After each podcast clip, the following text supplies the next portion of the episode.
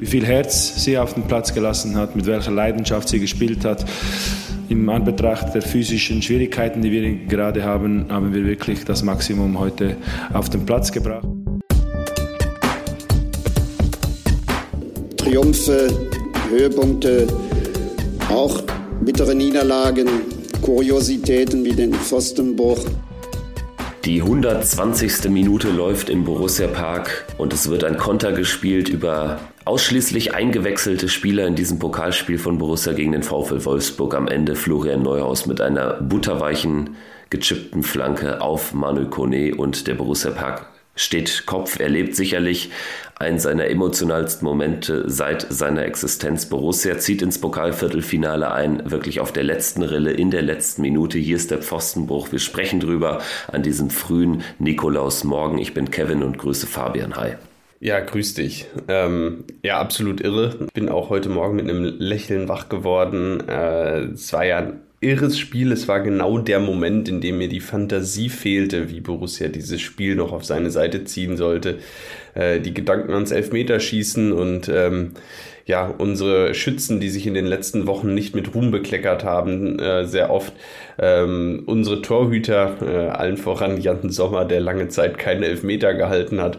Also ähm, es war vieles, was für mich jetzt nicht gerade dafür gesprochen hat, dass wir dann am Ende dieses Elfmeterschießen gewinnen und ähm, am Ende sah es ja doch ab der 85. Minute so aus, als würde, wenn dann äh, Wolfsburg noch der Lucky Punch gelingen.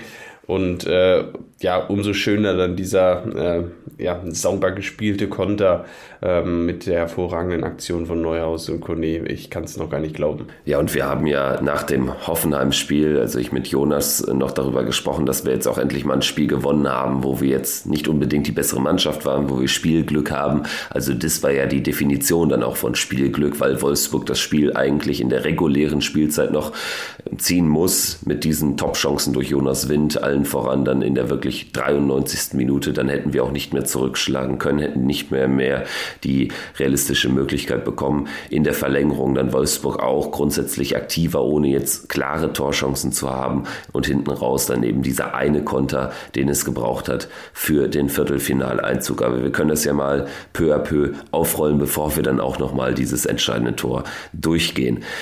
Beim Blick auf die Aufstellung direkt äh, viele Wechsel aufgefallen, vier an der Zahl von den äh, drei fraglichen Spielern, die zuletzt kurzfristig ausgefallen waren, also Wöber, Weigel und Schwanscherer, waren Weigel und Schwanscherer wieder dabei, also ausgerechnet der, der in Anführungsstrichen nur krank und nicht angeschlagen oder verletzt war, hat gefehlt mit Maxi Wöber, aber was war trotzdem schon mal wichtig, dass da zwei der drei wieder zurück in der Mannschaft waren. Ja, genau. Ähm, zumal man ja gesehen hat, ähm, dass es immer noch personelle Engpässe gibt. Äh, zudem sind ja dann noch äh, Christoph Kramer und äh, Fabio Chiarodia in die Mannschaft gerutscht und das äh, zeigt ja alleine schon, ja, ähm, man vertraut auf der einen Seite natürlich den jungen Leuten, auf der anderen Seite muss man natürlich auch sagen, äh, wahrscheinlich hätte ein Chiarodia nicht gespielt, wenn alle an Bord gewesen wären. Ähm, so ehrlich muss man dann auch sein. Ähm, trotzdem spielen die jungen Leute dann und ähm, ja, äh, gerade gestern Nico Elvedi äh, war immer noch angeschlagen, deshalb ähm, nehme ich an, musste er dann auch äh, irgendwann äh, nach Beginn der Verlängerung ausgewechselt werden. Es hat immerhin für knapp mehr als 90 Minuten gereicht ähm, aber immer noch nicht für die gesamte Spieldauer. Also äh, man hatte schon noch so ein bisschen mit den angeschlagenen Leuten zu kämpfen gestern. Das äh, fiel schon auch auf. Fabio Chiarodia zum ersten Mal überhaupt im Borussia-Dress über die volle Distanz im Match, also in der Startelf gestanden. Zum ersten Mal unter Gerardo Seoane war das auch bei Christopher Kramer der Fall. Schwanschara und Weigel eben zusätzlich dann die, die Wechsel 3 und 4 im Vergleich zum Sieg gegen Hoffenheim rausblieben. Dafür Nathan Gumu, der Siegtorschütze, Manu Kone, Florian Neuhaus und Marvin Friedrich. Hat für dich das gesamte Gebilde so Sinn ergeben und haben die einzelnen Spieler auch mehr oder weniger ihre Startelf-Nominierung gerechtfertigt? so lala. Ich finde, dass Borussia das gestern grundsätzlich ähm, gegen den Ball wirklich sehr gut gemacht hat. Und ähm, gegen den Ball, gerade in der ersten Halbzeit, auch in den ersten 60, 70 Minuten hervorragend verteidigt hat, ähm, gegen Wolfsburg eigentlich nichts zugelassen hat Und äh, das ist natürlich auch irgendwo ein Kompliment äh, gerade an die, äh, ich sag mal, die beiden neuen äh, Chiarodia und äh, Christoph Kramer.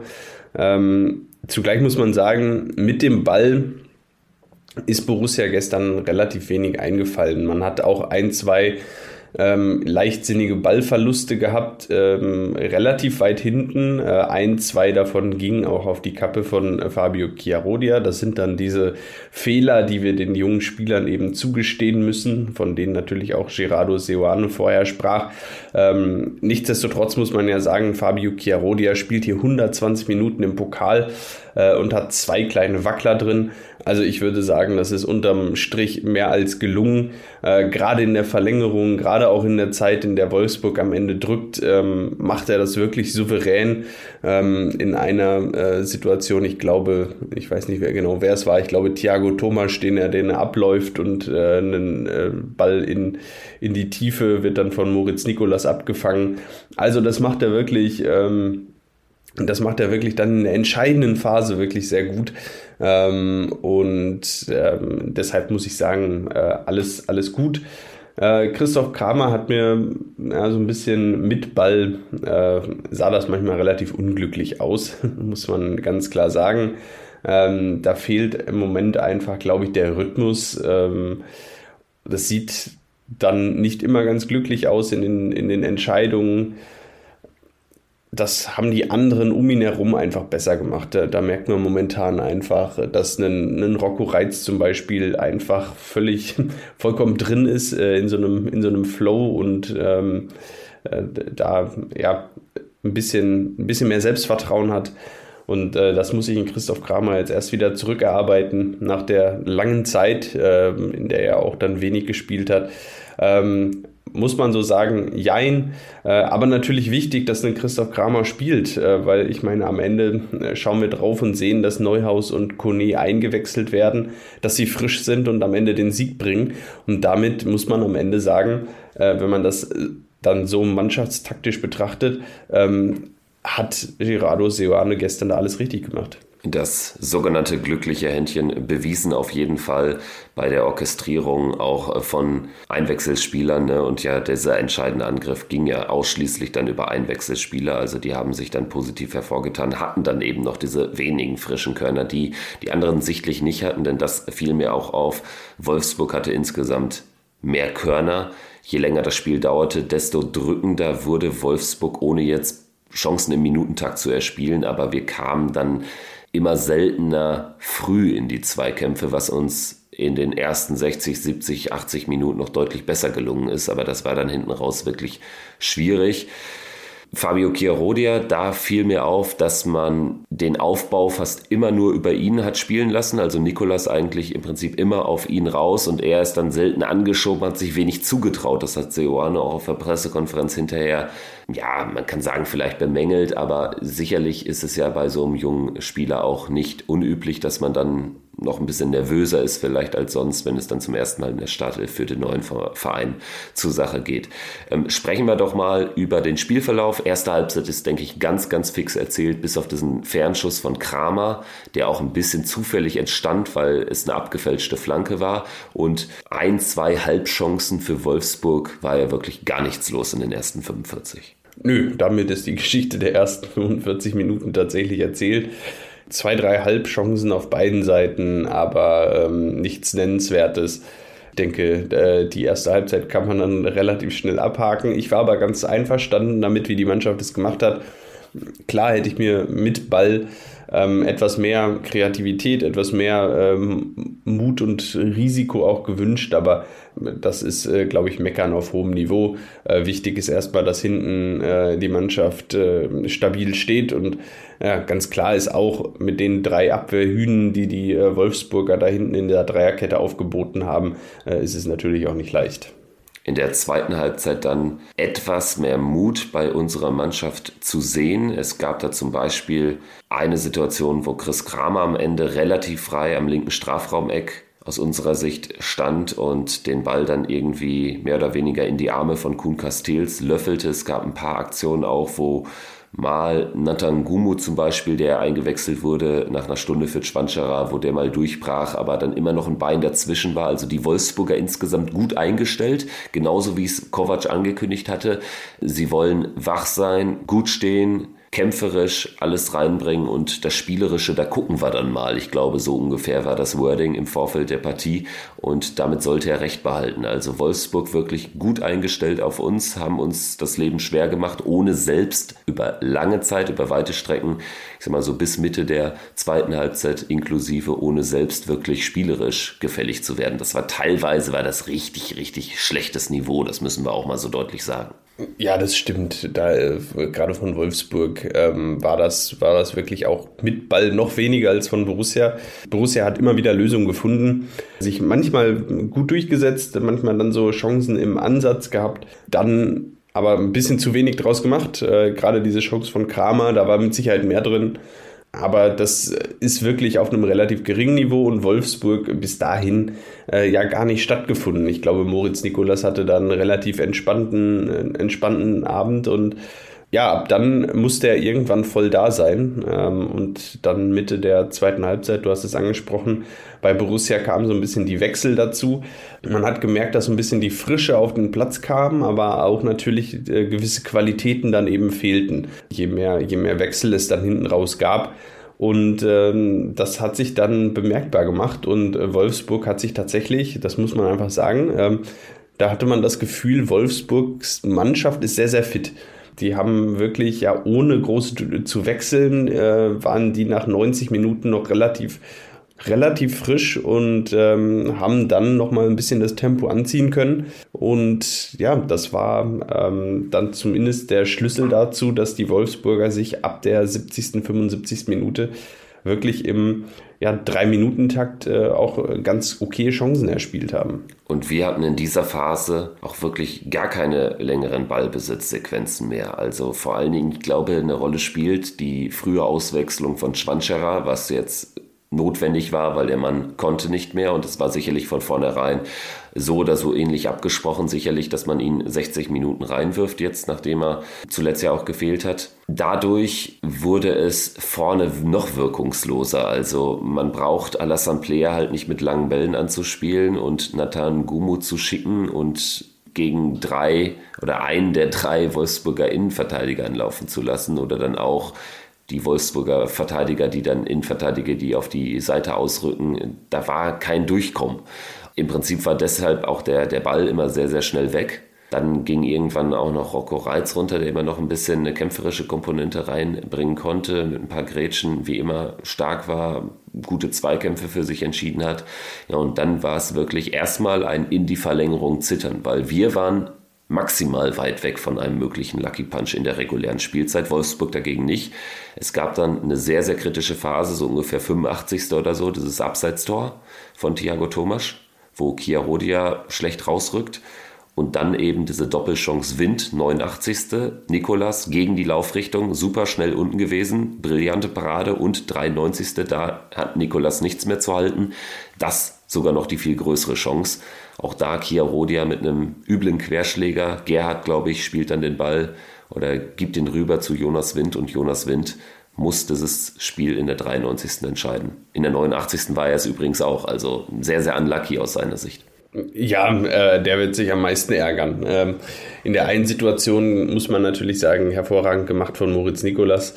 Ähm, den muss man auch erstmal halten. Äh, da sieht man, wie stark er auf der Linie ist. Und äh, in der anderen Situation, ja, äh, ich glaube, da haben, äh, wenn man die Reaktion von Franck Honorat gesehen hat, der hinten im Strafraum steht und sich, glaube ich, äh, gefühlte drei Minuten an den Kopf fasst, da merkt man, dass bei den Spielern von Borussia in der Sekunde auch ähm, ja, das Aus im DFB-Pokal äh, in den Gesichtern geschrieben stand. Ähm, ich glaube, jeder äh, hatte so ein bisschen den gleichen Gedanken in der Sekunde. Den macht er halt in äh, wahrscheinlich acht von zehn Fällen. Und äh, wir hatten gestern das Glück, dass er, äh, dass er den gestern nicht gemacht hat. Und ähm, ja, ich habe mir dann gedacht, es muss eigentlich, eigentlich muss es klappen, äh, wenn eine Mannschaft so viel Glück hat, ähm, dass der hier nicht reingeht, dann muss es jetzt eigentlich klappen in der Verlängerung. Hm, da sah es aber auch erstmal gar nicht danach aus. Also Wolfsburg hat einfach so weitergemacht, äh, gerade auch die erste Halbzeit der Verlängerung. Ähm, da hatte Wolfsburg wirklich, ähm, da hatte Wolfsburg dann auch noch eine sehr gute Aktion äh, von Mele, ähm, der nochmal frei vor äh, Moritz Nikolas auftaucht ähm, und dann auch verzieht. Also da hätte auch Wolfsburg da, ich glaube, in der äh, kurz vor Ende der ersten Halbzeit der Verlängerung in der 105. Minute äh, durchaus auch in Führung gehen können. Äh, da hat Borussia wirklich äh, ja, gestern das Glück auf seiner Seite gehabt. Häufig sind ja Verlängerungen, also man erlebt sie ja sehr, sehr selten, aber häufig sind ja Verlängerungen, wenn man mal sich solche Spiele anschaut, sehr ereignisarm. Und gestern gab es jetzt abseits dieser Mele-Chance auch keine richtig großen Torchancen. Und trotzdem war Wolfsburg einfach optisch sehr überlegen, fand ich. Also in der Verlängerung ging es wirklich so weiter, wie die letzten zehn Minuten regulär liefen. Und auch da die physische Komponente eine ganz entscheidende. Ich meine, Luca Netz, äh, kurz nachdem wir die Wechsel 4 und 5 da bringen, Neuhaus kommt und äh, Friedrich kommt, Elvedi, der konnte auch nicht mehr, ne, weil er ja auch aus einer, ja, einfach leicht kranken Phase kommt. Aber kurz danach, äh, Netz hätte auch noch runtergemusst wahrscheinlich, wenn es noch möglich gewesen wäre. Und dementsprechend auch da gilt, die Wolfsburger waren einfach fit. Nico Kovac ist ein Pokaltrainer und ich glaube, am Ende ist es wirklich dann auch der aus Borussia Sicht perfekte Zeitpunkt, wo dieses Tor fällt, weil Wolfsburg eben noch äh, kaum Möglichkeiten hatte, da dann eben noch zu egalisieren. Äh, lass uns gerne jetzt drüber sprechen. Das 1 zu 0 nochmal in der Detailanalyse. Auch da Wolfsburg ja eher am Drücker. Ja, klar, Wolfsburg am Drücker, du hast es angesprochen, Borussia war ja quasi zu zehnt. Ähm, Luca Netz stand zwar auf dem Platz, aber ähm, es war allen klar, äh, der, der, den kannst du nur noch anspielen, der spielt dir nur noch den Ball zurück und der macht keine Läufe mehr über den ganzen Platz. Ähm, das heißt, es war klar, wenn noch was geht, dann muss es über rechts gehen. Ähm, über links äh, war dann äh, Robin Hack der Alleinunterhalter. Ähm, und äh, klar, äh, es war auch in der Sekunde, in der Honorar auf der rechten Seite ausgewechselt wurde, äh, du hast es auch gesagt, da war mir eigentlich klar, okay, das wird hart für Netz. äh, weil so als Schienenspieler diese kompletten 120 Minuten zu gehen, das ist wirklich, das ist wirklich enorm anstrengend. Ähm, und das ist wirklich, wirklich hart. Und ich habe einen riesen Respekt davor, was Luca Netz da gestern gemacht hat. Und ähm, ja, riesen Respekt, dass er das durchgezogen hat und ähm, wieder auf dem Platz stand. Ja, und dann äh, drückt Wolfsburg und Wolfsburg hat halt auch das Gefühl, dass Borussia so ein bisschen tot ist. Äh, und ich glaube, dieses trügerische Gefühl äh, hat uns dann am Ende in die Karten gespielt, weil ähm, ja, Wolfsburg dann doch schon sehr offensiv ähm, rangegangen ist, wollte den, äh, das Elfmeterschießen verhindern ja, sie äh, dringen dann nochmal in den Strafraum ein, äh, spielen nochmal einen Querpass im Strafraum und zum Glück stand da eben kein Wolfsburger, sondern eigentlich Manu Kone, Mutterseelen allein, muss man fast sagen. Also es war wirklich ein schlechtes Zuspiel. Und ähm, dann ist es am Ende, ja, Kone selbst, der diesen äh, diesen hervorragenden Angriff auch einleitet und ja, nach drei Stationen später den Ball äh, dann nochmal 90 Meter weiter vorne bekommt. Es war dann so ein Borussia-Konter, der irgendwie unsere letzten Trainer auch vereint hat miteinander, finde ich. Es war nämlich kein hütertypischer, überfallartiger Konter, denn dafür stimmte das Tempo von Florian Neuhaus, fand ich einfach nicht. Es war so ein bisschen Fake drin, weil es erst so ein bisschen verschleppt wirkte, auch wie Neuhaus dann über den äh, Platz mehr oder weniger mit dem Ball trabte, aber dann spielt er diesen Doppelpass mit Ngumu. Ngumus Part in diesem Doppelpass finde ich auch nicht zu unterschätzen, weil er ähm, einen Wolfsburger Spieler wirklich im 1-1 bindet und Tempo, Dynamik reinbringt und im direkt oder im wirklich idealen Moment auf Neuhaus spielt und der dann einmal anzieht, bis zur Grundlinie geht und diese Flanke ist wirklich, also dieser Chipball ist wirklich sowas von perfekt gewesen, dass Kone nur noch einigen muss und der Borussia Kopf, Park Kopf steht. Und letztendlich, ich glaube, wird dieses Kone-Tor für einen der intensivsten Jubel in der Geschichte des Borussia Parks gesorgt haben. Also Decamago sicherlich noch äh, weit vorne und uneinholbar auf Jahre. Roberto Colautis Tor damals gegen Schalke ist auch noch ganz, ganz vorne mit dabei. Aber So viele Lucky Punch-Siege in der Qualität hatten wir jetzt auch nicht. Der letzte müsste Tyram 2019 im, in der Europa League 95. gegen Rom gewesen sein. Aber also das, das äh, war schon großartig und dementsprechend haben wir da jetzt einen Moment kreiert, der, glaube ich, auch ordentlich nachhallen kann. Also so fährst du, glaube ich, mit weniger schweren Beinen zu Union Berlin und so sorgst du dafür, dass das irgendwie Fans und Mannschaft in dieser Umbruchsaison so ein richtig geiler Moment geschenkt wurde. 2-1 gegen die Bayern war noch kurz danach, oder? Ähm, Benzi Baini, Elfmeter in der 95. oder was es war? Stimmt, das war kurz danach, weil Tyram war, glaube ich, noch im November. Ja, genau. Und ich glaube, das genau. andere war im Dezember. Ähm, du hast recht. Ja. Aber ja, äh, beinahe. Ähm, wir haben neulich auch darüber gesprochen, über die Lucky Punch-Siege in der letzten Sekunde. Wann, wann war es denn das letzte Mal? Und ähm, es wird mal wieder Zeit. Und äh, es wurde gestern einfach mal wieder Zeit. Und ähm, das ist ja auch die Mutter aller Lucky Punch-Siege. Ich meine, 120. Also es ist ja nicht die 90. plus irgendwas gewesen. Das ist sehr traumhaft. Ja, das 120. ist natürlich, ist natürlich der, der absolute Wahnsinn. Ähm, ich habe mich ehrlicherweise ein bisschen gefragt, für was der Schiedsrichter da jetzt noch dreieinhalb Minuten nachspielen lässt danach.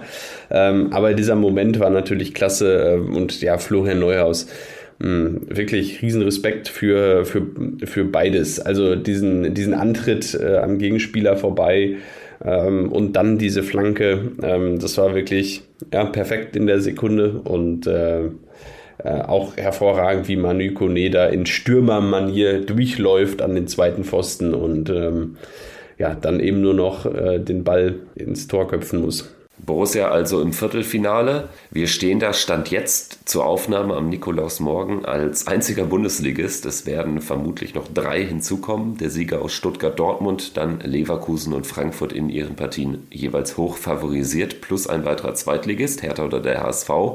Und mit uns eingezogen sind bereits der FC St. Pauli, der 1. FC Kaiserslautern und Fortuna Düsseldorf. Die Auslosung ist am Sonntagabend und es lohnt sich dann mal wieder der Blick in die Auslosungskügelchen. Ich hoffe, es wurde entsprechend schon Vorkehrungen getroffen, dass da irgendwas angewärmt wird. Nein, Spaß beiseite, aber das wird nochmal ein kribbeliger Moment für uns alle. Ja, das wird ein kribbeliger Moment für uns alle. Und wenn man sich diese Runde anschaut, äh, da geht mir ja nicht nur aus Borussia-Sicht ähm, das Herz auf, sondern auch aus äh, genereller Fansicht. Äh, dieses äh, dieses Pokalviertelfinale jetzt schon wird ja ein absolutes äh, Traditionsmannschaften-Treffen werden.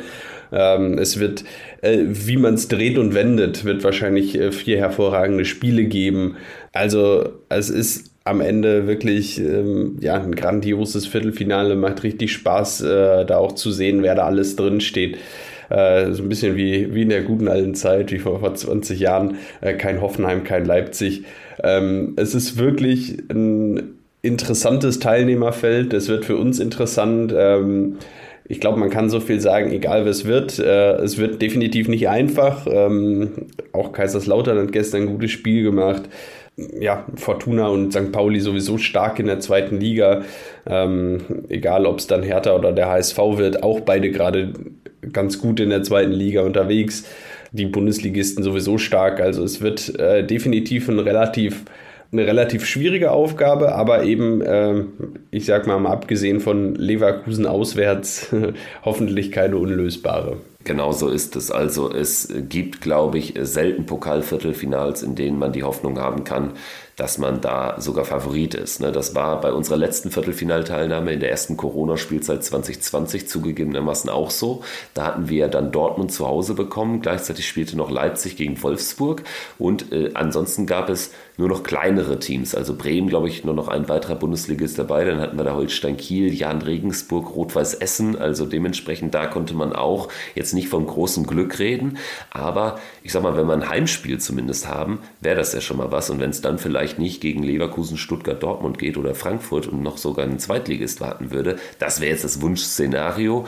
Aber in erster Linie, ja, Heimspiel wäre schon cool und ansonsten lieber auswärts bei einem Zweitligisten als äh, zu Hause gegen Dortmund, Frankfurt, Leverkusen oder würdest du das trotzdem lieber vorziehen, drittes Mal in Folge im Borussia Park zu Hause? Äh, äh, grundsätzlich eher schon, aber ich glaube, ich würde dann lieber den Zweitligisten nehmen, zumindest als aktuell Stuttgart und ja, doch Stuttgart, Dortmund, Leverkusen. Ähm, Ja, Stuttgart zu Hause, ja, mal schauen, wie sie dann im Januar noch drauf sind. Vielleicht ist dann Girassi nicht mehr da, vielleicht ist da noch so ein bisschen äh, der Flow raus. Äh, demnach, vielleicht könnte das noch was werden. Äh, aber Leverkusen würde ich gerade momentan ehrlicherweise relativ gern vermeiden wollen. Auch wenn es in die Afrika-Cup-Phase fällt, darf man nicht vergessen. Wir spielen ja dann Ende Januar schon einmal gegen Bayer Leverkusen, wo wir schon ein klein wenig davon profitieren äh, dass viele Spieler von Bayer Leverkusen zum Afrika Cup fahren. Trotzdem bringt da Bayer Leverkusen immer noch eine super Mannschaft auf den Platz und äh, es wird immer noch gefährlich. Aber erstmal müssen sie heute gewinnen gegen Paderborn. Am Ende sage ich vielleicht ja auch, ein, äh, ein Spiel gegen Paderborn wäre auch was.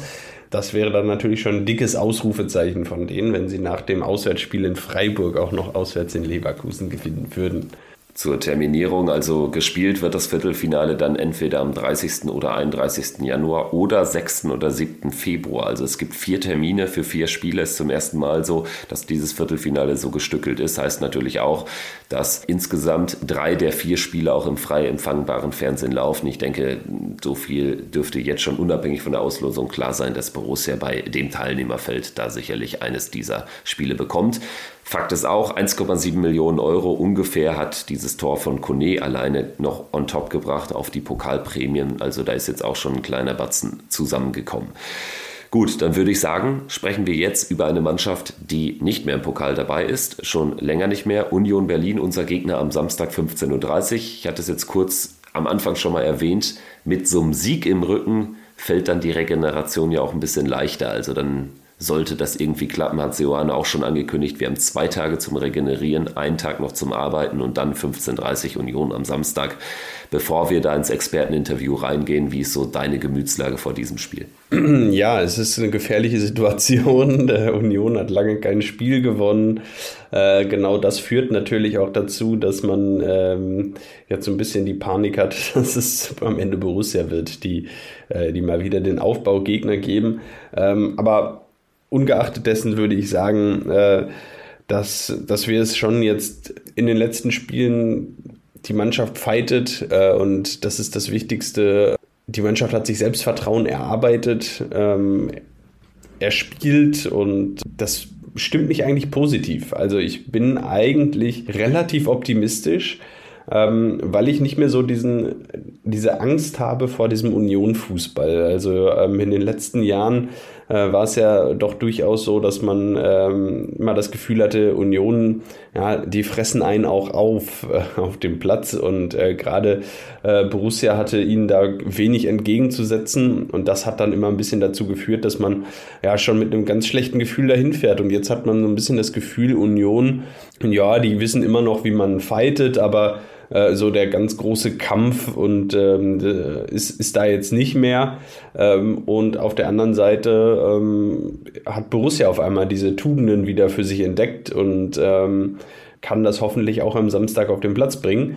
Und wenn man das schafft, dann äh, glaube ich tatsächlich, dass Borussia es ist nicht mehr klar, dass Borussia die, die fußballerisch höhere Qualität hat als Union. Dafür hat Union mittlerweile auch zu viele äh, wirklich sehr gute Fußballer. Ähm, nichtsdestotrotz glaube ich, dass Borussia da ähm, Qualitäten hat, um Union wirklich weh zu tun. Ja, wenn das Spiel nochmal so läuft wie gegen Hoffenheim, dann äh, bin ich am Ende happy und Borussia damit drei Punkten nach Hause fährt. Union ist einer der wenigen starken Mannschaften, also tabellarisch gesehen aus den vergangenen Jahren, gegen die Borussia mit dem neuen Fußball, glaube ich, jetzt besser aussehen müsste. Und das ist auch meine Erwartung an diese Partie. Es ist natürlich interessant, dass Union jetzt bedingt durch die Bayern-Absage und dadurch, dass sie im Pokal nicht mehr dabei sind, jetzt mal wirklich anderthalb Wochen trainieren konnte. Sicherlich ein Top-Zeitpunkt, weil sie ja gerade mit Nina Bierlitzer da jetzt rauskommen. Darüber sprechen wir gleich auch mit dem Union-Experten Till Oppermann unter anderem darüber. Aber ich würde insgesamt sagen, ja, da kann was gehen und trotzdem, es kann auch sein, dass wir da jetzt knapp verlieren. Ne? Und dann darf die Welt aber auch nicht untergehen, weil ich erwarte schon, dass Borussia da jetzt trotz dieser englischen Woche mit diesem Marathon-Match gegen Wolfsburg äh, mithalten kann, dass sie alles reinwirft, dementsprechend dann auch eine ordentliche Leistung abliefert. Es ist aber insgesamt natürlich nicht absehbar, ob das dann reicht, zumal uns mit Jordan, glaube ich, aktuell dann eine ganz, ganz wichtige Komponente in unserem Spiel fe fehlt. Ne? Also das haben wir jetzt in beiden Spielen gegen Hoffenheim und Wolfsburg gesehen. Das dürfen wir nicht unterschätzen. Äh, und der würde uns bei Union auch gut zu Gesicht stehen, aber, aber gut, ist so wie es ist. 15.30 bei Union, das ist ein Top-Termin am zweiten Adventswochenende und wir sprechen jetzt mal drüber mit Till Oppermann. Er erklärt uns ein bisschen was über Union und blickt dann auch konkret auf das Spiel am Samstag voraus. Wir sprechen jetzt über Borussias Gastspiel am Samstag 15.30 Uhr in Köpenick beim 1. FC Union Berlin. Dort gab es in den letzten Jahren nicht viel zu holen, bis auf einen Unentschieden. Ansonsten noch nie gewonnen im Pokal, rund um die Jahrtausendwende mal ausgeschieden, ganz bitter. Ob es da mit einer Trendwende jetzt klappen kann, werden wir vielleicht auch erfahren von Till Oppermann. Er berichtet unter anderem für den RBB, glaube ich, über Union Berlin, verfolgst den Club aber schon viel länger. Grüß dich, hi. Ja, hi, hi Kevin, schön, dass du mich eingeladen hast. Ja, erzähl mal ganz kurz, seit wann verfolgst du Union? Wie bist du an den Club herangetreten? Also ich bin ähm, relativ nah beim Stadion aufgewachsen und meine Eltern hatten mit Union aber eigentlich nichts am Hut, deswegen hat es ein bisschen gedauert, bis äh, mein kleiner Bruder mal als Einlaufkind eingelaufen ist. Und dann waren wir halt auch da im Stadion und dann fand ich es so gut, dass ich dann nicht mehr woanders hingegangen bin. Wann das ungefähr war, ich glaube so kurz bevor Union eine Saison in den Jahn-Sportpark umgezogen ist. Also es war noch so 2007 oder 2008 oder so, da war ich also zehn oder elf Jahre alt. Und jetzt berichtest du eben auch über den Club. Äh, seit wann machst du das jetzt für den RBB? Äh, seit 2019 und ich habe aber erst mehr über Hertha berichtet und es hat sich jetzt so in den letzten Jahren rauskristallisiert, dass ich mehr Union dann gemacht habe. Genau. Das heißt, du hast ja auch diese komplett unglaublich guten Fischerjahre miterlebt, jetzt aber natürlich auch diese erste Champions League-Saison, die dazu führt, dass Union wieder ein ganz normaler Club geworden ist. Würdest du das so unterschreiben, Stand jetzt? Also ich würde sagen, Union war irgendwie immer, also es kommt darauf an, Union war natürlich immer ein normaler Fußballclub, der um Punkte spielt, so wie alle anderen auch, aber äh, natürlich hat man jetzt von dem von dem Erfolg und dem, und dem unwahrscheinlichen Erfolg, den man jetzt jahrelang auch hatte, wahrscheinlich erstmal bisschen was aufgebraucht. Ob es jetzt kein Glück mehr ist, ob jetzt was nicht funktioniert, da kann man lange drüber diskutieren. Aber ähm, in der Hinsicht ist Union jetzt vielleicht auch wieder ein bisschen auf Normalmaß angekommen, wobei man jetzt, glaube ich, unter dem Maß spielt, wo man jetzt hingehört, sportlich. Aber äh, ja, mal nimmt man, mal äh, gibt man mal. Ja, sprechen wir vielleicht mal gleich darüber, wie das jetzt äh, vonstatten geht mit dem neuen Trainer, der ja zum Beispiel jetzt auch äh, bei dem Champions League-Spiel in Braga sein Debüt feiern durfte. In der Bundesliga allerdings gab es noch keinen Einsatz. Das Spiel in München kurzfristig abgesagt. Ich habe schon vernommen, dass auch einige Unioner äh, sich schon auf dem Weg befunden haben sollen. Also die mussten dann kurzfristig wahrscheinlich umdrehen. Für Union ergibt sich dadurch natürlich eine sehr, sehr interessante Situation. Man hatte ja lauter englische Wochen jetzt bedingt durch die Champions League Einsätze. Jetzt allerdings hat man nach dem Prager Spiel dann insgesamt oder wird man dann am Ende so gut zehn Tage Zeit gehabt haben. Ist das förderlich jetzt in dieser Phase, gerade nach dem Trainerwechsel? Würdest du sagen, das könnte sich äh, als Vorteil erweisen? Ja, also ich glaube, besser als nicht kommen können, äh, weil ähm, Bialica hatte ja vor seinem ersten Spiel in Braga nur zwei Trainingseinheiten Zeit und äh, Union ist aus Braga direkt nach München geflogen, weil äh, man irgendwie Zeit sparen wollte, dass man noch ein bisschen mehr Mannschaft und Trainer einfach zusammenarbeiten können. Ähm, und hätte dann natürlich mit München ein extrem schweres Spiel vor der Brust gehabt, wo vielleicht viel von dem, was Bialica der Mannschaft schon erzählt hat, äh, gar nicht funktioniert hätte, wenn man da ganz anders spielen muss, wie defensiver noch.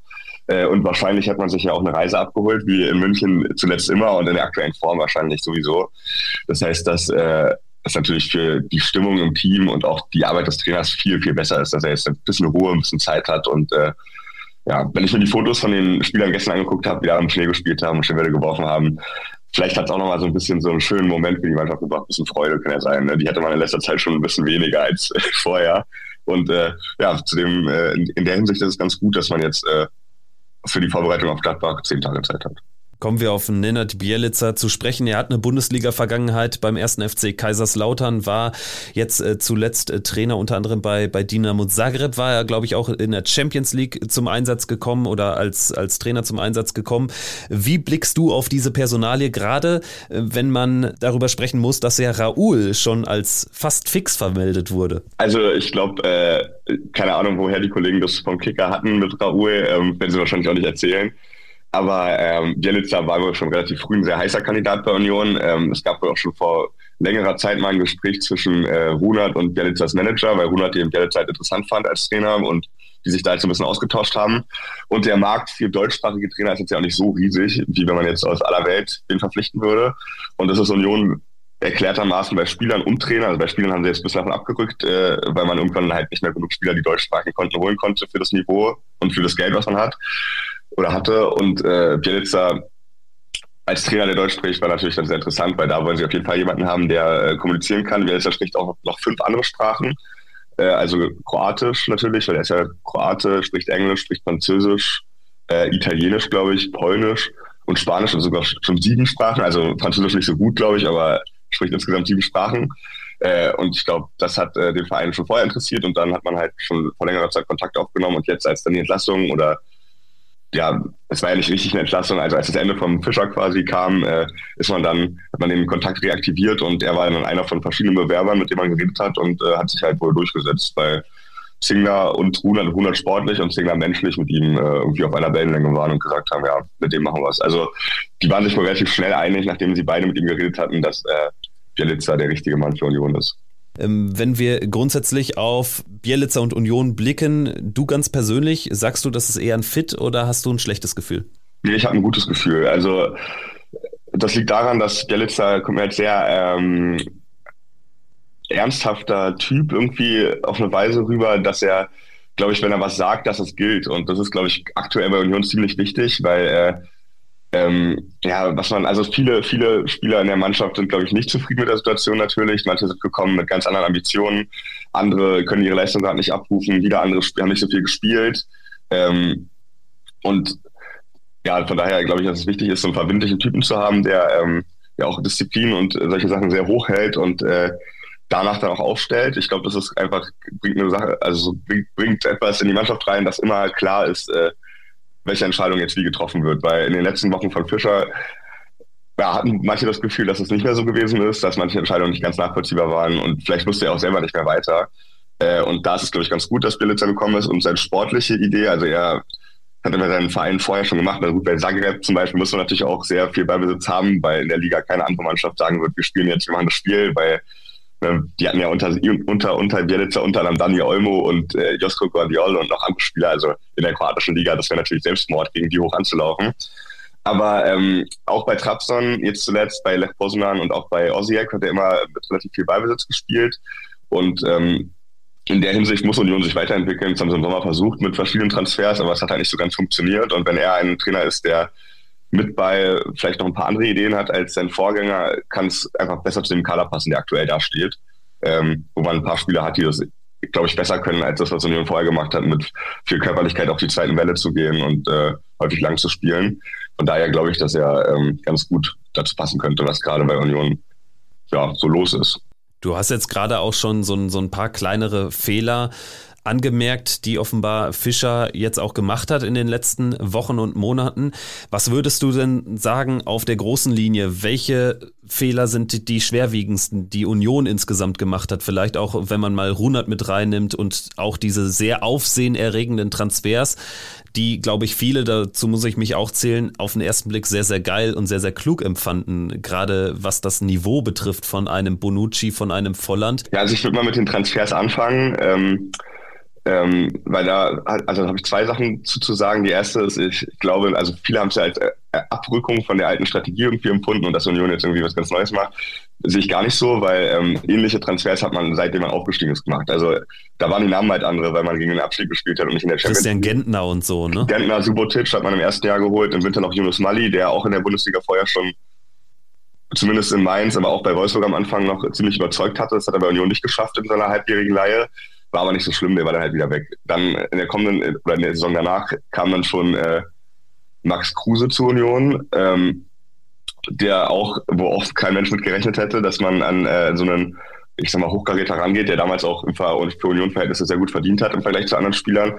Und ähm, bei Absteigern, so wie man jetzt mit Kral und Toussaint, die du angesprochen hast, das gemacht hat, hat man sich auch immer wieder bedient, indem man halt äh, letztes Jahr zum Beispiel Seguin und Leveling aus Fürth geholt hat, die in der Mannschaft eigentlich mit die beiden besten Spieler gewesen sind, haben sich bei Union leider nicht durchsetzen können, aber trotzdem hat man immer eine ähnliche Strategie gefahren und diesen Sommer natürlich dann äh, in ein ganz hohes Regal gegriffen, aber also man hat sich ja schon immer versucht, ähm, auch Spieler anzufragen, die jetzt irgendwie nicht auf den ersten Blick zu einer Mannschaft passen würden wie Union.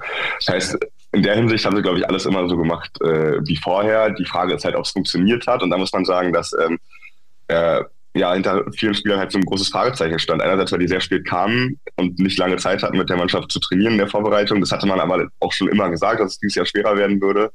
Darauf war man eigentlich vorbereitet, aber ähm, ja, die Integration war einfach schwierig, weil Bonucci hat, bevor er zur Union kam, ein halbes Jahr nicht richtig trainieren dürfen bei äh, Juventus Turin.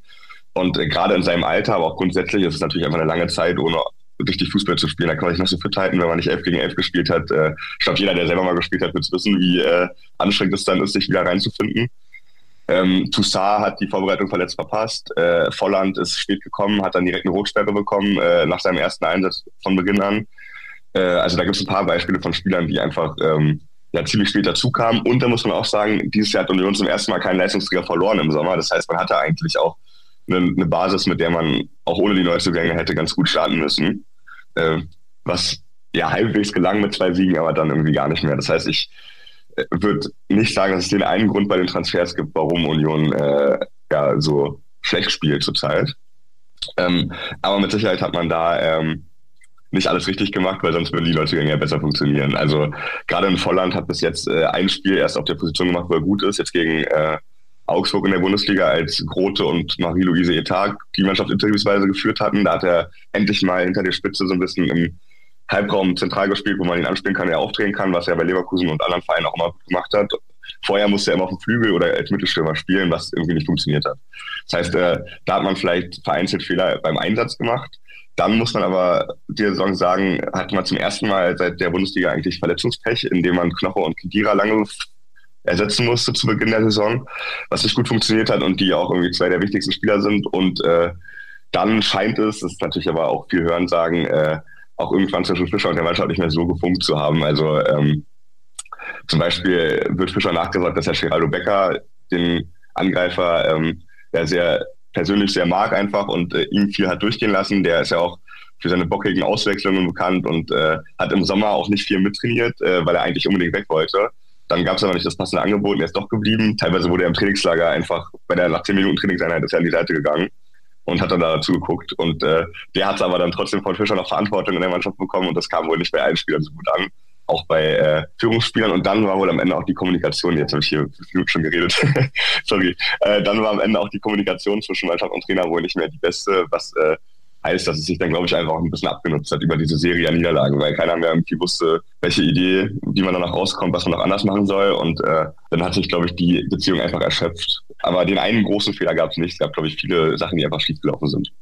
Also eine Aneinanderreihung von kleineren Fehlern, die sich dann zu einem größeren Malheur aufgetürmt haben.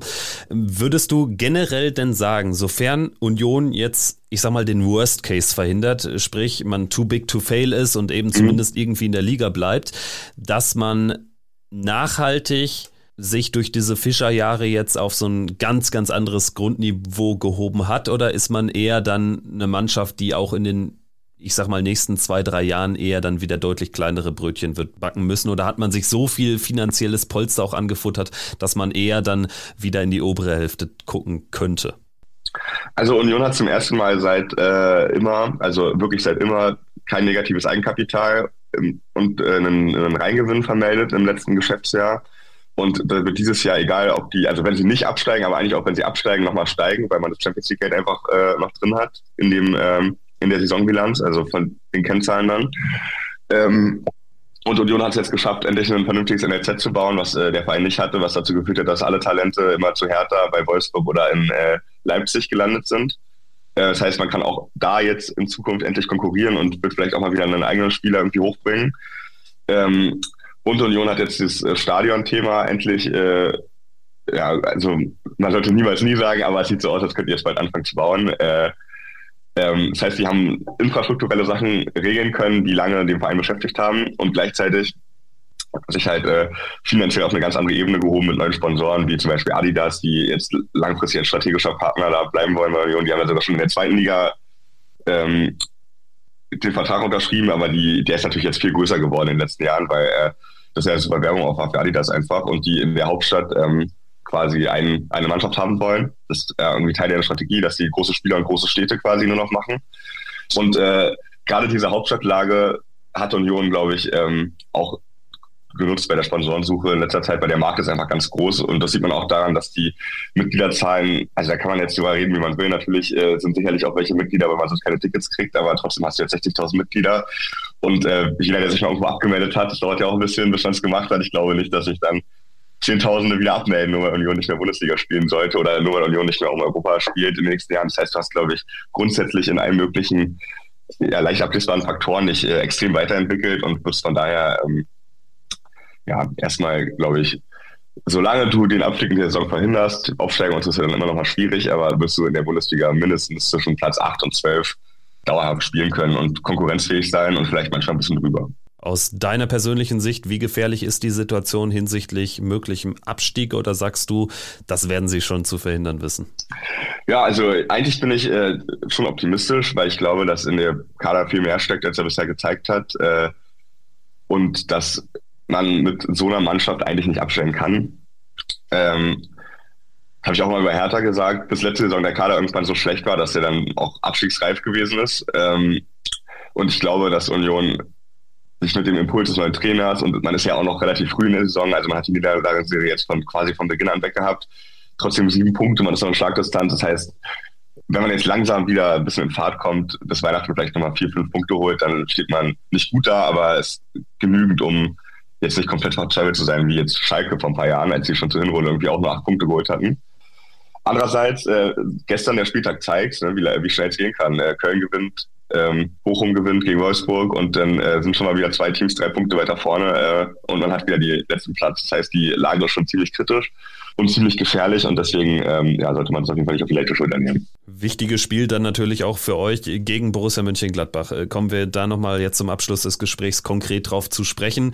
Für euch in den letzten Jahren diese Partie, vor allen Dingen an der alten Försterei, eigentlich immer ein sehr, sehr gutes Pflaster. Wie blickst du konkret auf dieses Spiel und wie wird Union diese Partie angehen? Also jetzt nichts gegen Gladbach, aber ich spiele natürlich jetzt lieber gegen Gladbach als gegen Bayern als zweites Spiel mit dem neuen Trainer. Ähm, und ich glaube, dass äh, das zumindest bei den Spielern, die letztes Jahr da waren und die letzten Jahre vielleicht auch nochmal ein ganz gutes Gefühl gibt, ne, wenn man irgendwie so einen Gegner kriegt, den man kennt und äh, wo natürlich jetzt auch viele Sachen anders sind als im letzten Jahr, aber ähm, den man halt schon auch besiegt hat. Das ist, glaube ich, einfach ja, fürs Gefühl rauszugehen einfach ein bisschen besser. Gerade in der Lage jetzt kann man sich an Kleinigkeiten ja festhalten. Ähm, ich glaube, Union wird ähm, das Spiel ähnlich angehen wie gegen Braga. Ich glaube, man wird nicht besonders hoch anlaufen, Mittelfeldpressing würde ich sagen, frühestens.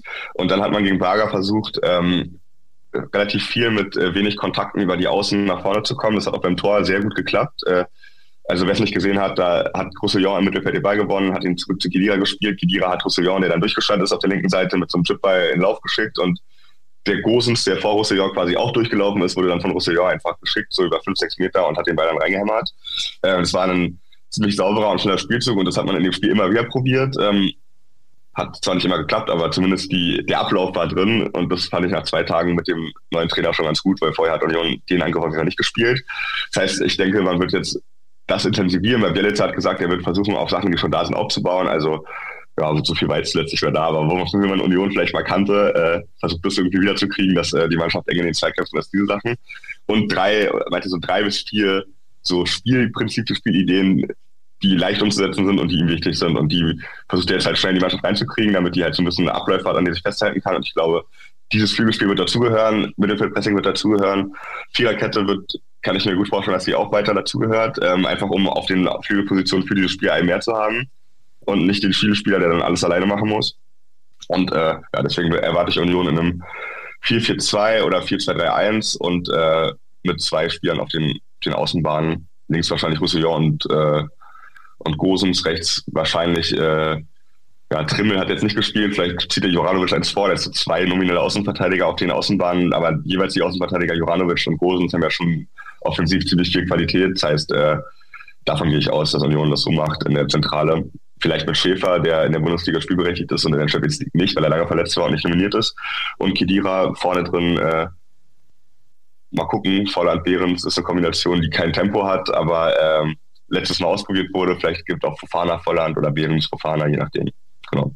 Und mal umgedreht, was würdest du sagen, wo könnte man als gegnerische Mannschaft am ehesten oder wo sollte man da am ehesten ansetzen und die Fehler provozieren, sag ich mal, was das größte Problem, was jetzt auch Bielitzer nicht so schnell wird direkt abstellen können, deiner Meinung nach?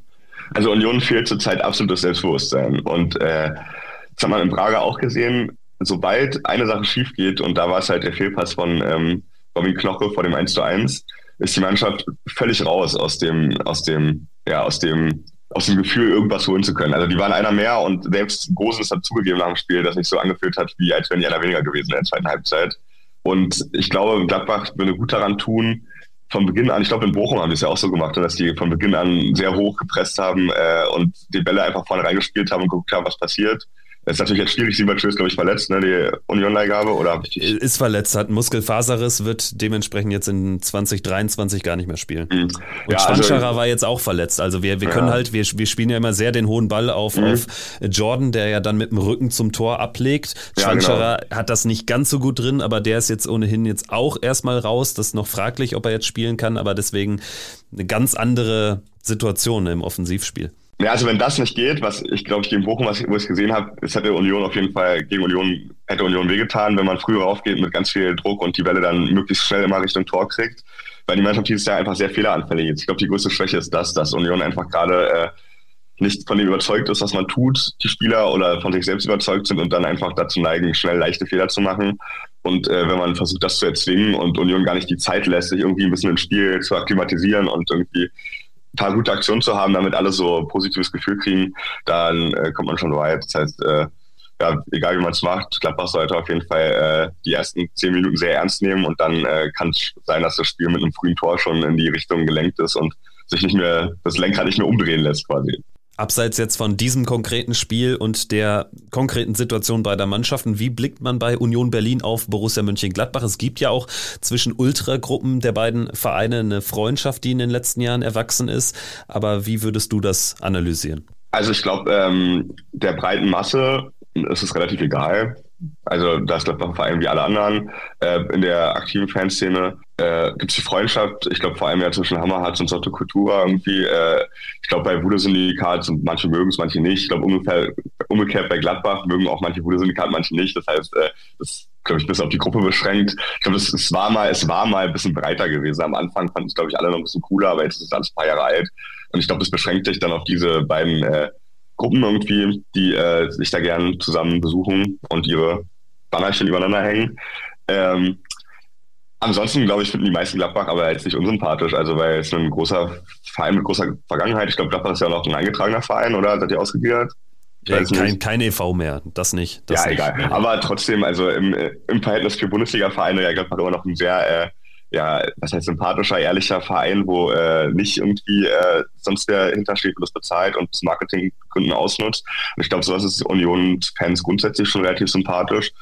Und äh, ja, vor allem die Alten verbinden das so in ganz Deutschland so. Aber ich glaube, die Alten, die früher die Sportschau geguckt haben, äh, heimlich, die sind natürlich auch noch von Gladbach äh, geprägt ne, in den 70er Jahren. Ich glaube, die Jüngeren, für die ist Gladbach halt ein ganz normaler Verein, wie andere auch, aber jetzt nicht. Dortmund zum Beispiel finden viele, glaube ich, unsympathischer als Gladbach. Und äh, und von daher kein böses Blut, glaube ich. ich würde sagen, das ist ein guter Abschluss des Gesprächs. In Dortmund Ablehnung sind Unioner und Borussen also vereint. Also nicht alle, nicht alle, aber ich, ich, ich, ich persönlich kenne mehr, die Dortmund weniger mögen als Gladbach. Es gibt aber sicherlich auch welche, die Dortmund mögen. Also das ist jetzt nicht so eine große Feindschaft oder so Rivalität oder so. Verstehe.